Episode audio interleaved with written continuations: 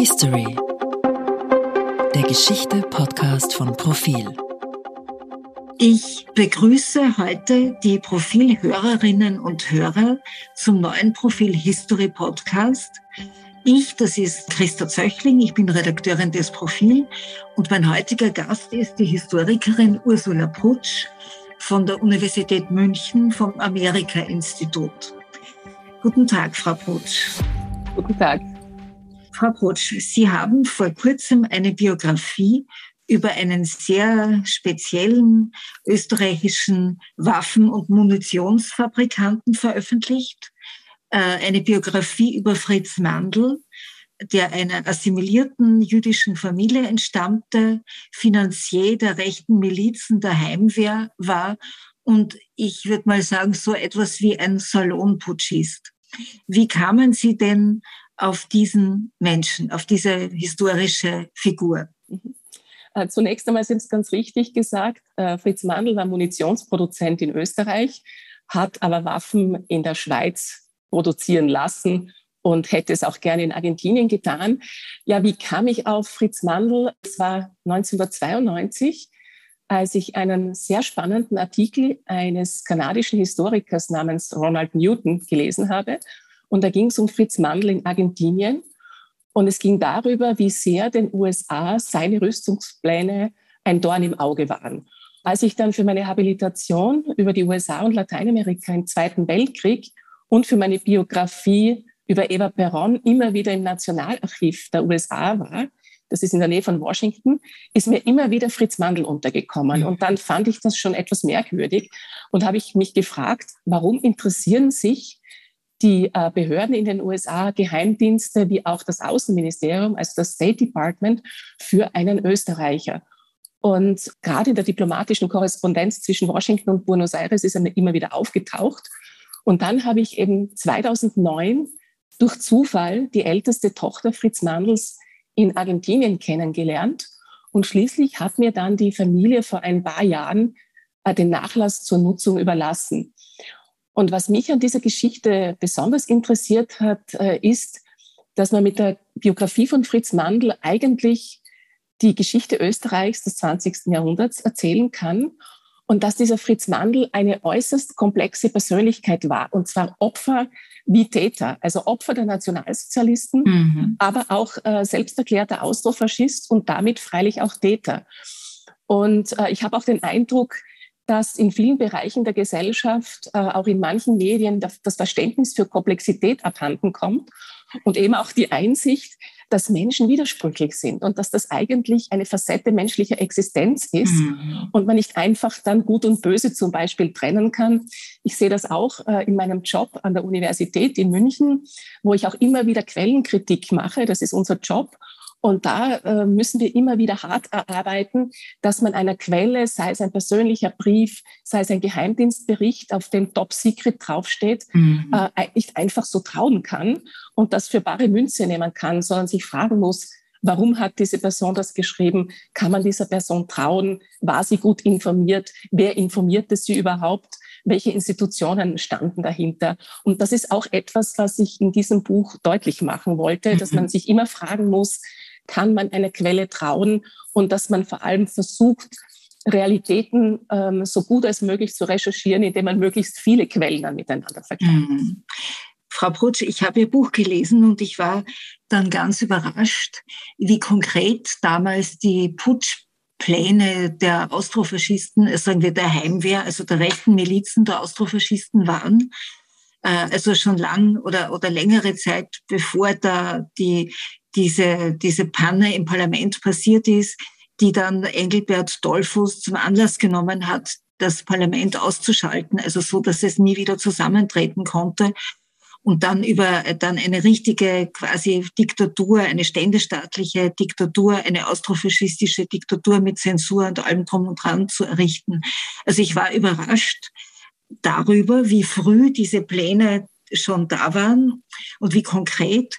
Und natürlich noch überraschter war ich, dass jemand wie Herr Mandl da mitgetan hat und wahrscheinlich sogar äh, ein, ein, eine gewisse Zeit lang ein Treiber dieser ganzen Geschichte war.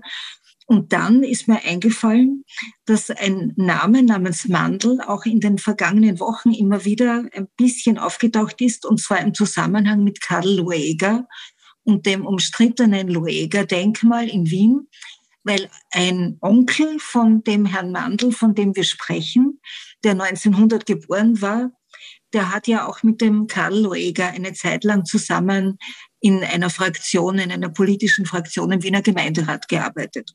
Aber kommen wir jetzt zurück zu unserem, also oder zu Ihrem Fritz Mandl. Äh, welche Rolle hat denn Fritz Mandl wirklich gespielt in den 20er Jahren beim, bei den Versuchen, äh, die Demokratie äh, abzuwürgen? Mhm. Ähm, das ist eine sehr wichtige Frage. Äh, und vor allem, mir ist es so gegangen wie Ihnen, als ich begonnen habe zu recherchieren über die Heimwehr, äh, dachte ich auch nicht, dass da ständig Putschpläne ähm, dann geplant wurden. Und wenn man Bücher über die Heimwehr liest, dann kommt der Name Mandel vor. Die Heimwehr war 1929 am stärksten. Und ähm, das liest sich aber auch so bei diesen Büchern, dass die Heimwehr immer wieder versuchte, einen Putsch zu machen. Man sieht das ja auch an diesem missglückten Frima-Putsch. Und äh, der Familiennachlass gibt da gar nichts her von Mandel, mhm. weil der überhaupt erst im Jahr 1938 beginnt. Das hat damit zu tun, dass Mandel Österreich im späten äh, Herbst 1937 verlassen hat und dann einfach Familienpapiere nicht mitgenommen hat. Und jetzt war ich quasi ähm, gezwungen, ähm, in Archiven zu recherchieren und bin dann eben durch Zufall auf ähm, das Archiv des italienischen Außenministeriums gestoßen und habe den Eindruck, dass dieses Archiv noch viel zu wenig beachtet worden ist. Das hat auch damit zu tun, dass es früher sehr kompliziert und langwierig war, in Rom zu recherchieren, dass aber jetzt diese Quellen digitalisiert sind. Und zwar von der Staatsgründung Gründung Italiens äh, bis in die 1950er Jahre hinein. Und dieser Quellenschatz hat mich wirklich begeistert. Da kommt Mandel auch immer wieder vor. Und zwar nicht unbedingt unter Mandel, sondern in der Transkription auch als Mandi. Deswegen muss man mhm. dann auch ziemlich genau schauen. Und äh, ich habe dann gesehen, dass erstens Mandel ein Finanzier im Hintergrund war und gewaltig Geld in diese Heimwehr gesteckt hat dass er auch ähm, befreundet war mit Eugenio Moreale, einem glühenden italienischen Faschisten, der auch mhm. der Presseattaché Mussolinis in Wien war und dass auch die Finanzierung über Mandel ging, zum Teil äh, Geld in diplomatischem Gepäck, vielleicht auch über Mandels Banken in der Schweiz. Also dass Mandel hier ein wichtiger Finanzier der Heimwehr in Österreich war im Hintergrund, aber eben auch durch seine guten ökonomischen Kontakte zu Mussolini Italien dann eine wichtige Rolle gespielt hat. Also dieses Quellenmaterial gibt vermutlich sogar noch viel mehr her, weil äh, Mussolini sehr, sehr gut informiert war über das, was sich in Österreich getan hat, gerade auch bei der Heimwehr. Also er hat so alle drei, vier Tage einen Bericht bekommen von seinen Diplomaten. Er hat auch gesehen, dass die, oder den Eindruck gehabt, dass die Heimwehr ganz schön chaotisch ist, äh, dass da Geld versickert. Und Mussolini meinte überhaupt, äh, dass die Heimwehr auch nicht in der Lage sei, letztendlich einen Putsch durchzuziehen. Er meinte, die Österreicher seien da zu wenig revolutionär mhm. und zu wenig gut organisiert. Und schließlich war es ja auch dann der italienische Gesandte in Wien, äh, der Mandel dann äh, beruhigt hat und gesagt hat, er möge sich das sehr gut überlegen, ob er da vielleicht versucht, den Herrn Dollfuss äh, dazu ähm, stürzen oder eben auch Waffen äh, durch Österreich zu schleusen. Das war dann die berühmte Hirtenberger Waffenaffäre, mhm. weil man ja auch nicht wissen könne, ob dann etwa die Arbeiter in Hirtenberg, die ja dann involviert worden sind in diesen illegalen Deal, ob die dicht halten würden. Mhm. Und äh, falls es wieder zu politischen Veränderungen käme, ob nicht vielleicht zufällig die Sozialdemokratie an die Macht käme und dann hätte die illegale Waffen. Das sind ja, ja. bei weitem nicht alle Waffen, äh, wie jetzt noch immer erzählt wird, nach Ungarn gegangen, sondern viele sind in Österreich geblieben. Viele Waffen waren übrigens auch neue Waffen aus der Schweiz, aus Mandels Fabrik in der Schweiz. Ja. Und diese Waffen kamen auch nicht nur an die Heimwehr, sondern auch ans Bundesheer. Also letztendlich ging es auch darum, Österreich aufzurüsten. Das heißt, es war eigentlich eine Achse, äh, die, die, österreichische Heimwehr, äh, Ungarn und äh, die, die, ja auch eine quasi rechtsextreme Regierung hatten und Mussolini. und mittendrin quasi Mandl und Starhemberg, die, die da quasi äh, sehr aktiv das alles betrieben haben. Was mich auch sehr erstaunt hat, war, ich meine, Engelbert Dollfuß ist der Bundeskanzler, der dann 1934 einem Naziputsch im Bundeskanzleramt in Wien zum Opfer gefallen ist. Aber ein Jahr davor derjenige, der das Parlament ausgeschaltet hat. Er ist quasi eine Symbolfigur äh, des Austrofaschismus. Und selbst der war den, dem Herrn Mandl und dem Herrn Stadtenberg irgendwie zu wenig, äh, also zu, zu maßvoll. Dem haben sie nicht ganz vertraut, von dem haben sie befürchtet, dass er vielleicht doch die Sozialdemokraten in eine Regierung nehmen würde. Und das ist schon sehr erstaunlich, dass es da viel radikalere Kräfte auch gegeben hat. Man vergisst es ja leicht, wenn man über diese Zeit spricht und, und debattiert. Aber jetzt eine Frage habe ich mich natürlich schon gestellt beim Lesen Ihres Buches. Und zwar, äh, Mandel hat ja nicht nur äh, er war selbst Mitglied der Heimwehr, er hat sie finanziert, er hat äh, die, das Netzwerk auch am, äh, aufrechterhalten, er hat dann noch mehr Geld hineingepumpt, als er gemerkt hat, dass es da schon Tendenzen hin zu den Nationalsozialisten äh, äh, gibt. Aber er hat ja auch profitiert, also äh, als Geschäftsmann quasi davon profitiert von diesem äh, halb illegalen oder eigentlich illegalen Waffenschmuggel durch Österreich, durch nach Ungarn etc. Äh, war er in Ihren Augen mehr Geschäftsmann oder mehr äh, äh, politisch Überzeugter? Oder war das, äh, ist eins ins andere übergegangen? Also es ist eins ins andere übergegangen. Fritz Mandl war Geschäftsmann und dachte die ganze Zeit nur in Zahlen. Er war ein Workaholic, der auch äh, seine Geschäfte über das Private gestellt hat. Und ähm, nun, äh, die Rüstungsindustrie ist ja kein ethisches Geschäft. Und da spielt dann auch die Ideologie keine Rolle. Denn Fritz Mandl hat zum Beispiel dann im Spanischen Bürgerkrieg die sozialistische Regierung äh, mit Munition versorgt und nicht die Frankisten oder möglicherweise die Frankisten, das ist, geht aus den Quellen jetzt nicht hervor, aber auf jeden Fall die Republik. Und er hat äh, massiv Munition an das sozialistische Mexiko geliefert. Also er hat sehr wohl seine ideologischen, äh, politischen Überzeugungen von seinem Geschäft getrennt. Auch im Zweiten Weltkrieg, also hat er unglaublich in Argentinien ein Heimweh gelitten. Er wollte ja so schnell als möglich nach Österreich zurück. Er hatte Angst, äh, dass seine Heimat bombardiert und zerstört werden würde. Gleichzeitig hat er sich Schiffe gekauft und sich an einer Reederei äh, beteiligt und gehofft, der Krieg würde lange dauern oder länger dauern, damit er noch weiter Profite machen könnte. Mhm. Also da ähm, äh, ist Geschäft und, und Politik zum einen getrennt, zum anderen miteinander verbunden. Äh, ideologisch war Mandel äh, wirklich äh, Austrofaschist. Er hat sich als solcher ja. verstanden und ähm, er hat auch ähm, das begründet. Es gibt einen spannenden Brief von ihm an Ernst Rüdiger Stahlenberg, der auch im Nachlass ist aus dem Jahr 1942 im Frühjahr, wo Mandel noch einmal betont, ähm, dass ja der Faschismus ähm, das richtige Regime gewesen wäre, also der österreichische Faschismus. Und eben, äh, und vor allem für ihn der Mussolini-Faschismus, weil Mandel im Herzen Monarchist geblieben ist. Also er hat unglaublich gelitten, wie viele mhm. seiner Generation, an dem Zusammenbruch dieser Monarchie aus privaten Gründen, aus kulturellen Gründen, aber auch aus wirtschaftlichen Gründen weil er immer wieder betont hat, damit ist ein Wirtschaftsraum kaputt gegangen. Äh, und diese Folgen wird auch, hat auch seine Fabrik und werden viele andere spüren. Und jetzt hat er in Italien ein Regime gehabt, das eine Monarchie geblieben ist. Gleichzeitig gefiel ihm an Mussolini diese dynamische Moderne, äh, diese, diese Industrialisierungspolitik, gleichzeitig aber die Knebelung der Arbeiter, also eine Sozialversorgung von oben, die aber keine Gesch äh, Gewerkschaften zulässt. Also das, das hat ihm alles gefallen. Und er hat äh, damals in diesem Brief 1942 an Starhemberg, aber auch Starhemberg nochmal erinnert, dass für ihn Faschismus auch die wahre Demokratie gewesen sei. Das ist aus der heutigen Sicht freilich problematisch, aber aus damaliger Sicht nicht so ungewöhnlich gewesen, denn äh, Mandel hat in diesem Brief äh, auch den österreichischen Faschismus mit dem brasilianischen verglichen. Das ist durchaus sehr legitim, weil die Regime einander sehr, sehr ähnlich waren. Und diese äh, Verteidiger dieses Faschismus haben geglaubt, im Parlament werden ja nur die Interessen einer bestimmten politischen Elite ähm, dann realisiert.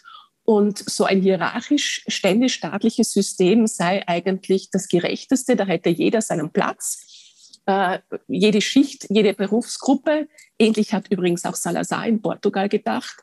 Wenn Salazar viel weniger Industrialisierungspolitik betrieben hat äh, wie die Brasilianer. Aber das war eine Auffassung, die geteilt worden ist. Nur hat Mandel dann plötzlich sehr schnell verstanden, 1942, dass er sich nur Feinde macht, äh, weil die USA ihn längst observiert haben und äh, einfach äh, die USA Faschismus nicht verteidigt haben. Und dann hat er verstanden, ähm, wenn er das jetzt dauernd behauptet und seine Briefe könnten abgefangen werden, und sie wurden auch abgefangen, könnte ein manifestes Problem bekommen. Mhm. Und dann plötzlich von einem, wirklich von einem Monat auf den anderen war er kein Faschist mehr. Welche, welche Position nimmt Mandel denn ein in dem damals in den 20er Jahren doch noch sehr lebendigen jüdisch assimilierten Bürgertum? War er da eine Ausnahme oder gab es einige, die so gedacht haben wie er? Also ähm, ich denke mir, es gab äh, dadurch, dass es so viele jüdisch assimilierte Österreicher und Österreicherinnen gegeben hat, war es sicher keine Ausnahme. Und die hatten ganz unterschiedliche politische Vorstellungen. Also wir haben die Sozialdemokraten, äh, die christlich-sozialen, die Monarchisten. Äh, wenn man an Robert Winterstein denkt, der jüdische Justizminister in einer der Schuschnigg-Regierungen, der dann in Elend in Buchenwald ermordet worden ist. Also mhm. sozusagen Menschen jüdischen Hintergrunds gab es ja viele und das hing wirklich von den einzelnen Persönlichkeiten ab. Mhm. Also ich habe auch, um mich einzustimmen für dieses Buch, dann Biografien gelesen, etwa von George Clare äh, und anderen. Dann nochmal Ernst Gombrich, äh, Aussagen, Vorträge von ihm, diesem mhm. österreichischen äh, Kunsthistoriker, der das Jüdische für sich ja. komplett abgelehnt hat. Und ähm, einige andere also äh, wenn man an Franz Werfel denkt, ja, äh, die mhm. waren eher Dollfuß-Verteidiger ja. und haben wirklich geglaubt, äh, es betrifft sie nicht. Und äh, George Clare schreibt das auch so schön in seiner Autobiografie, der war ja wesentlich jünger als zum Beispiel ein Ernst Lothar. Äh, man hat da noch im, im ja, zu Jahresbeginn 38 nicht begriffen, äh, wie unglaublich stark die Gefahr war. Und bei Mandel ist es halt schon auffallend, dass Mandel das Jüdische wirklich runtergespielt hat. Mhm. Äh, das war auch in seiner Familie sehr vielschichtig. Äh, der Vater war zunächst Katholik, die Mutter war sowieso Katholikin, das war eine Katholikin aus Graz, dann sind die Eltern aus der Kirche ausgetreten, dann ist Mandel Protestant geworden, dann ist er wieder Katholik geworden und in seinen späteren Lebensjahren war er dann katholisch. Aber er hatte sichtlich Probleme mit dem Jüdischen, was viele andere, sagen wir, jüdische Intellektuelle nicht hatten, ne? die entweder eine jüdische Identität hatten oder eine familiäre Identität. Mandel hatte damit seine Probleme. Und es gibt auch so eine Aussage von ihm, auch aus der Exilzeit, wo er dann über einen österreichischen sehr aktiven Exilverein in Buenos Aires sagt, ja, das sind ja alles Juden, weil die sind ja alle politisch links. Hm? Mhm. Und äh, ja, es war was im also, Übrigen auch ein bisschen äh, hm. die heutige Debatte auch spiegelt. Auch wir, wenn wir über Juden äh, Zwischenkriegszeit, Holo also dann äh, den hin, also Austrofaschismus und Holocaust. Nicht, wenn wir darüber sprechen, aber wenn wir so ganz spontan uns äh, Dinge, äh, Bilder in unserem Kopf entstehen lassen, dann denken wir an Juden immer an liberale, eher linksliberale Geister. Aber das war natürlich nicht so. Warum auch? Mhm. Ja, mir ist das, ich bin ja schon seit vielen Jahren auch in der österreichischen Exilforschergesellschaft, war vorher in der deutschen. Und ich habe einmal ein langes Gespräch mit Alfredo Bauer äh, drüber mhm. geführt, der ja einer der bekanntesten österreichischen äh, jüdischen Exilanten in Argentinien war, äh, sehr sozialdemokratisch. Und äh, der hat gesagt, seine Eltern waren stramme Monarchisten bis zuletzt. Mhm. Die haben gelitten unter dem Zerfall der Habsburger Monarchie. Aber er war dann halt die junge Generation und er dachte anders. Und Fritz Mandl hat, der ein sehr großer Pragmatiker war, hat dann gesagt, er hätte am liebsten eine Monarchie oder eine Art von, sagen wir, Donauföderation im Sinne einer äh, späteren Wirtschaftsgemeinschaft. Aber er weiß ganz genau, für, für die junge Generation ist die Monarchie vorbei. Und da hat er dann halt mhm. einfach ähm, auch als, als Wirtschafter, als Geschäftsmann nach vorn gesehen, wenngleich er dann schon auch äh, sehr restaurativ war in seinen politischen Gedanken. War er ein unangenehmer Mensch? Also ich meine, er war fünfmal verheiratet. Man hat ein bisschen so, wie Sie ihn schildern, was Sie beschreiben von seinem Leben vor, aber auch nach 1945 dann wieder in Österreich. Man hat den Eindruck, da ist schon einer, der ist einerseits wahnsinnig reich, wahnsinnig erfolgreich. Er chattet quasi damals schon durch die Welt, also durch Europa zumindest an die Côte d'Azur nach Cannes, äh, hat ein, ein, eine Villa oder ein Jagdrefugium da in, in, in, in Niederösterreich. Und er lädt Leute ein, die ihm äh, Freunde, also da ist er auch sehr großzügig, äh, ist auch zu, zu seinen Frauen sehr großzügig. Allerdings dürfen sie auch nicht den falschen Blick auf irgendjemand äh, wenden, weil dann ist er gleich fürchterlich eifersüchtig. Also war er so einer, der Geld hat, aber auch gleichzeitig geherrscht hat mit diesem Geld?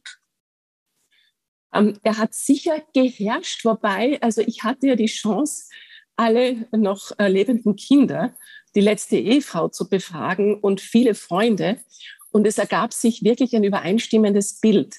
Er war ein unglaublich ähm, strukturierter Mensch, äh, der sein tägliches Leben eingeteilt hat und auch sein Leben das ganze Jahr über immer dieselben Hotels, immer zur selben Zeit gereist, dieselben Restaurants, die gleichen Speisen. Also er war sehr, sehr strukturiert. Etwas, was er nicht kannte, hat ihn aus der Fassung gebracht. Er mochte auch die USA nicht. Er konnte schlecht Englisch. Die USA waren ihm auch so zu, würde ich sagen, zu demokratisch, ähm, gewerkschaftlich. Äh, aber er konnte auch Menschen noch eine Chance geben, wenn er gesehen hat, die haben Fehler gemacht. Aber er konnte sehr, sehr ungemütlich werden, wenn er das Gefühl hatte, seine ähm, Loyalität, seine Freundschaft wird ausgenutzt. Aber auch da ist es schwer, äh, das schematisch zu sagen, denn zum Beispiel, was ich interessant fand, ist, dass er doch Hedi Lamar äh, bis äh, über ihre Trennung, weit über die Trennung hinaus sehr zugetan war. Weil es gibt ja die Geschichte, die auch Hedi Lamar in ihrer Autobiografie erzählt, dass er sich da verkleidet rausgeschlichen habe aus dieser... Dass sie quasi vor ihm davongelaufen ist. Dass sie ihm vor ihm davongelaufen mhm. ist. Ähm, aber das, also interessant ist eben auch, erstens einmal, wie sehr sich äh, Fritz Mandl mit ihrer Mutter verstanden hat. Die haben sich ja wirklich äußerst innige Briefe geschrieben. Ähm, die waren weiterhin befreundet und dass er Hedi Lamar wirklich respektiert hat. Also sie haben sich ja auch erst 1939 scheiden lassen, haben sich dann getroffen in ähm, Beverly Hills, erst nach Beverly Hills gekommen unter falschem Namen. Dann sind sie gemeinsam nach Mexiko gefahren, haben sich scheiden lassen. Das ging relativ problemlos. Äh, und er hat dann immer wieder Hedi Geld gesandt, um sie zu unterstützen. Und man sieht auch aus den Briefen, dass er Hedi Lamar als Mensch und auch als arbeitende Persönlichkeit unglaublich geschätzt hat, weil sie unabhängig war, weil ähm, sie ihn nicht brauchte, weil sie ohne ihn gut leben konnte. Und das hat ihn äh, beeindruckt. Er hat mhm. ihr dann auch geschrieben und hat gesagt, sie könne auf ihn zählen, sie könne sich auf ihn verlassen. Und was geschehen ist, ist geschehen. Und ähm, also wollte ja auch ähm, seine Kinder dann zeigen, nur das ging dann geschäftlich nicht. Also da, also Hedi Lamar hat er durchaus verziehen, anderen wiederum nicht. Ne? Also das, das hing auch von den einzelnen Persönlichkeiten ab. Aber er konnte äh, sehr, sehr treu sein und manche Leute wirklich über Jahrzehnte finanziell über Wasser halten etwa Ernst Rüdiger Starhemberg, die mhm. ohne ihn nicht überlebt hätten, weil er denen ohne einen Gegen, ohne etwas dafür zu bekommen, dann monatlich Geldsummen überwiesen hat. Warum war denn Fritz Mandl also im Nachhinein oder auch in der Zeit, wo er in Argentinien quasi den Nationalsozialismus, diese Zeit quasi überlebt hat, also dort verbracht hat und damit aber überlebt hat, auch Geschäfte gemacht natürlich. Aber warum waren denn die Geheimdienste ihm so sehr auf der Spur und warum ranken sich so viele Legenden um ihn? Was er da alles an Netzwerken aufgebaut und was er eigentlich im, im, im Sinn gehabt hätte. Warum, äh, warum haben sich so viele an ihm gerieben? Na, weil er eine bedeutende äh, wirtschaftliche Persönlichkeit war. Also es gibt schon ähm, ab 1933 zumindest, das ist das zugänglich in London im äh, Nationalarchiv, Geheimdienstberichte äh, wie der Fritz Mandl seine Patronen da nach Mexiko schickt. Also jemand, der eine der wichtigsten Rüstungsindustrien in Europa hat und äh, ein so problematisches Geschäft, der fällt auf und der wird beobachtet. Und es waren ja dann auch die Engländer, die sehr genau beobachtet haben, was er tut, was er macht. Und was zunächst irritiert hat, war, dass Fritz Mandl, als er versucht hat, in Argentinien eigene Industrien aufzubauen, also zunächst eine Fahrradfabrik, weil er wusste, Patronen ist, ist äh, riskant, dann aber ein Stahlweg und dann schließlich doch Metall und, und, und, und Patronen, das, ähm, hatte das Problem, dass er nicht mehr die nötigen Maschinen für diese Produktion bekam. Er musste ja seine Hirtenberger Fabrik verlassen, er wurde ja arisiert und er hatte diese Maschinen nicht vor Ort in Argentinien. Und deswegen schrieb er dann nach Europa verschiedene Bekannte aus früheren Zeiten an, in Belgien, in Frankreich, und fragte, ob man nicht diese Maschinen bekommen könne oder die Patente. Und schließlich hat er dann auch Guido Schmidt angefragt, der damals Direktor der Hermann Göring-Werke in mhm. Linz war.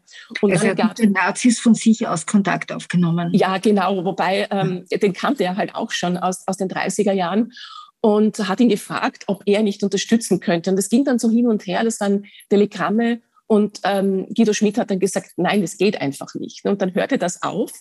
Aber dieser Telegrammwechsel wurde abgefangen von den Engländern und den Amerikanern übergeben. Und da hatte man schon einmal ein Pfand dafür, äh, als man sich dann sagte, die USA, dieser Mann könnte in Argentinien ökonomisch zu bedeutend werden und die wirtschaftlichen Interessen der USA stören. Und wenn man sich die ähm, doch sehr schwierigen Beziehungen zwischen USA und Lateinamerika anschaut, so hatten die USA mit Argentinien ein manifestes Problem, weil Argentinien eines äh, der wenigen Länder war, die sich bis zuletzt geweigert haben, auf der Seite der USA in den Krieg einzutreten oder zumindest den Krieg zu erklären. Und ähm, deswegen haben die USA schon seit 1942 ein Embargo erlassen gegenüber argentinischen Produkten, haben die argentinische Filmindustrie zum Beispiel vollkommen zerstört, weil sie Argentinien keinen Rohfilm äh, mehr geschickt haben und Argentinien hatte selbst keinen. Und da sehen die, dass da plötzlich dieser Fritz Mangel kommt mit seinen internationalen Kontakten und durchaus in der Lage wäre, eine sehr starke Rüstungsfabrik aufzubauen, weil die USA erstens einmal wussten zu dem Zeitpunkt, was der Mandel hatte. Dann hatte Mandel sich eine peruanische Kohlenmine gekauft. Die Hirtenberger hatte schon zur Zeit der Monarchie ganz ausgezeichnete Kontakte zu Bolivien, zu Paraguay, zu Peru, zu Chile, zu Argentinien, hat Patronen da geliefert. Man wusste, das sind Produkte, auf die kann man sich verlassen.